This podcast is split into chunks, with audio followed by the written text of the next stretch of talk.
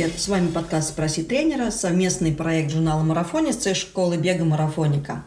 Я Екатерина Преображенская, создатель и главный тренер беговой школы «Марафоника». Я веду этот подкаст и отвечаю на ваши вопросы, связанные с бегом и спортом на выносливость. Задать вопросы можно в директ инстаграма журнала «Марафонец» или на сайте школамарафоника.ком в форме обратной связи. Присылайте ваши вопросы, и я обязательно на них отвечу.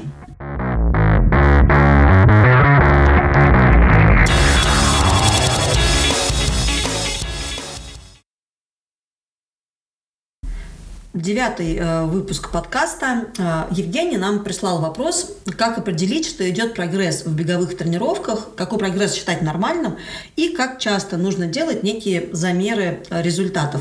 Евгений, большое спасибо, это отличный актуальный вопрос. А, дело в том, что, э, пожалуй, самыми э, корректными с научной точки зрения э, показателями прогресса в беге являются показатели VO2 max, так называемого максимального потребления кислорода и экономичности бега. Но дело в том, что эти показатели можно корректно замерить только в лабораторных условиях, используя правильную аппаратуру. Еще желательно, чтобы человек, который будет производить эти замеры, был хорошим специалистом. И, пожалуй, это доступно э, в основном э, профессиональным бегунам, элитным бегунам, а бегунам-любителям этот способ э, не очень-то доступен. Ну, как минимум, делать такие замеры часто будет просто стоить достаточно дорого. А, я рекомендую как основной способ замера вашего прогресса в тренировках, такой, скажем, ежедневный способ замера, использовать соотношение пульса и темпа. А, если брать совсем начинающих бегунов, а, то обычно картина выглядит следующим образом. Человек начинает бегать, и а, пульс поначалу достаточно высокий даже на относительно невысоком темпе бега. Но постепенно, по прошествии некоторого времени, как правило, порядка двух месяцев, если это будут регулярные тренировки, пульс на том же самом темпе снижается. И тогда можно говорить о том, то, что действительно чувствуется серьезный прогресс. Ну, тут и по ощущениям человек заметит а, то, что прогресс есть, а, поскольку бежать просто а, стало легче. Для бегунов, которые бегают уже некоторое время, а, лучше наоборот а, замерять темп на определенном пульсе. И в идеале, э, если мы будем пользоваться так называемыми показателями аэробного порога АЭП или же анаэробного порога, порога анаэробного обмена э, или же сокращенно ПАНО. Э, в двух словах АЭП – это тот пульс, на котором мы можем бежать практически за горизонт, не останавливаясь. А ПАНО – это некий такой соревновательный темп, это тот темп, который мы можем поддерживать хотя бы 10 километров, скажем так, максимальный темп, который мы можем поддерживать э, вот это вот э, расстояние. Ну, на пано бегаются полумарафоны, марафоны, э, на, э, ну, немножко выше пано можно бегать э, десятки. Э, но главное понимать то, что есть вот эти два, скажем так, ключевых показателя пульса. Их можно тоже замерить в лаборатории, но они меняются не слишком часто.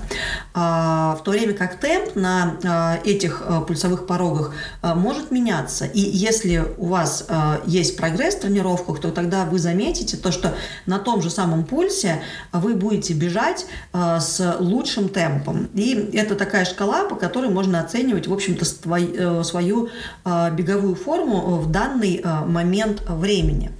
Э, однако можно пользоваться и другими э, способами оценки того, есть ли прогресс или же э, нету прогресса.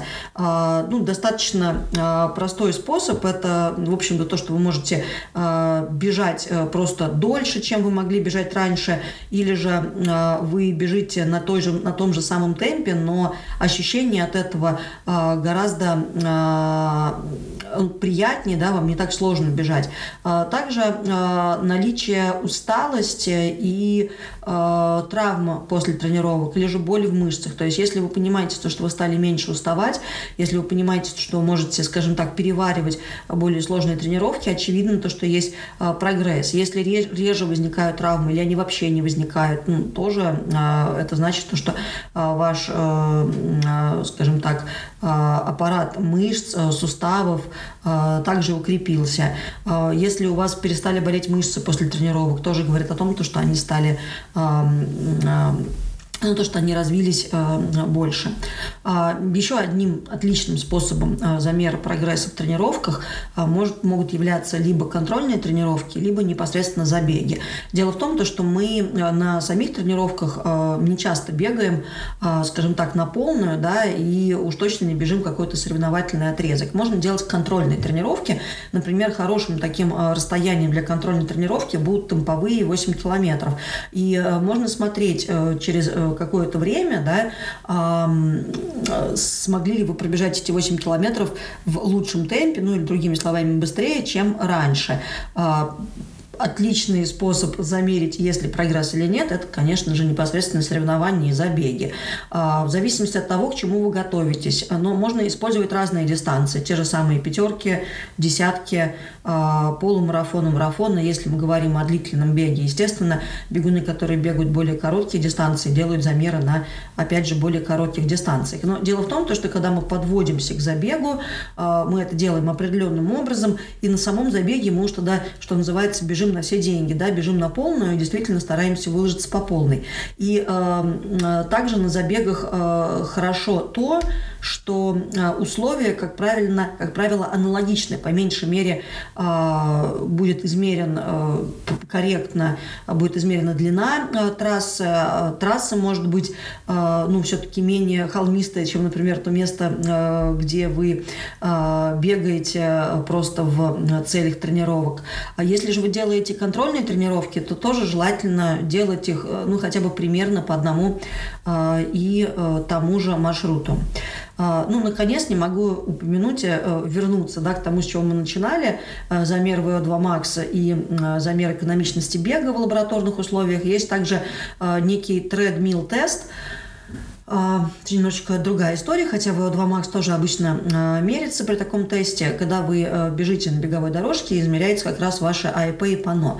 Вот здесь вот вы корректно можете их измерить, узнать эти показатели как по пульсу, так и по темпу. И тоже сравнивать результаты такого теста с тем, то, что было какое-то время назад. Возвращаясь к вопросу Евгения, там еще был момент по поводу того, как часто нужно производить такие замеры. Здесь э, во-первых, это должен делать э, за вас э, ваш тренер. Не всегда вы даже замечаете то, что вы э, делаете какие-то, скажем так, работы, по которым тренер может оценить вашу форму.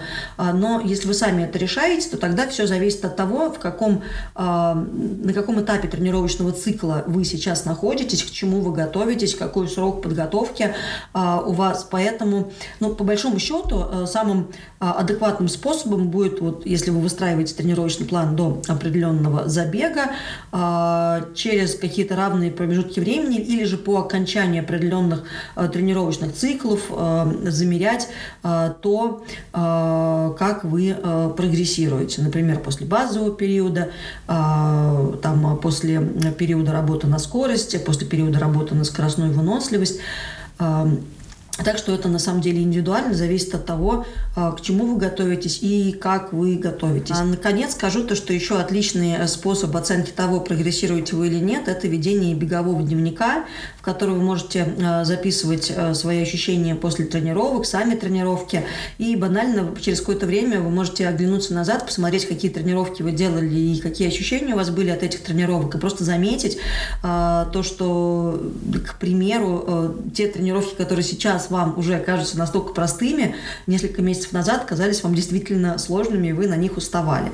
А, последний момент, не хочу про него забыть, это замер пульса покоя. Как мерить пульс покоя? С утра нужно надеть нагрудный пульсометр, не вставая с кровати, то есть не меняя горизонтального положения, и, в общем-то, замерить ваш пульс. Записывать этот показатель в тот же самый дневник. Знаю то, что часто людям это сложно делать, э, люди просто забывают, а, и вообще надевать этот нагрудный пульсометр не так удобно, поэтому а, можно а, смотреть то, что вас гаджет записывает ночью пульс сна. Это немножечко иной показатель, но тем не менее, э, по крайней мере, ориентироваться на его динамику также можно. Если он у вас снижается, то это говорит о неком прогрессе. Если вы видите какой-то резкий всплеск, то тут ну, может говорить о перетренированности, может говорить о, о каком-то вирусе, но, э, скажем так, общий, э, общая тенденция должно быть постепенное, постепенное снижение этого показателя. Итак, подытожу. Э, самым э, простым э, способом замерять прогресс в беге является соотношение пульса и темпа, а также некие контрольные тренировки и забеги. Но есть еще ряд способов замерять это. Например, в лабораторных условиях измерять свой VO2 max или свою экономичность бега, но это, скажем так, самый сложный способ. Также в лабораторных условиях можно замерять аэробный порог и анаэробный порог и темп на нем. А, ну и хорошим способом а, также является измерение пульса покоя. А, хороших тренировок, присылайте ваши вопросы в форму обратной связи на сайте марафоника.ком или же в директ инстаграма журнала «Марафонец» и хороших вам пробежек.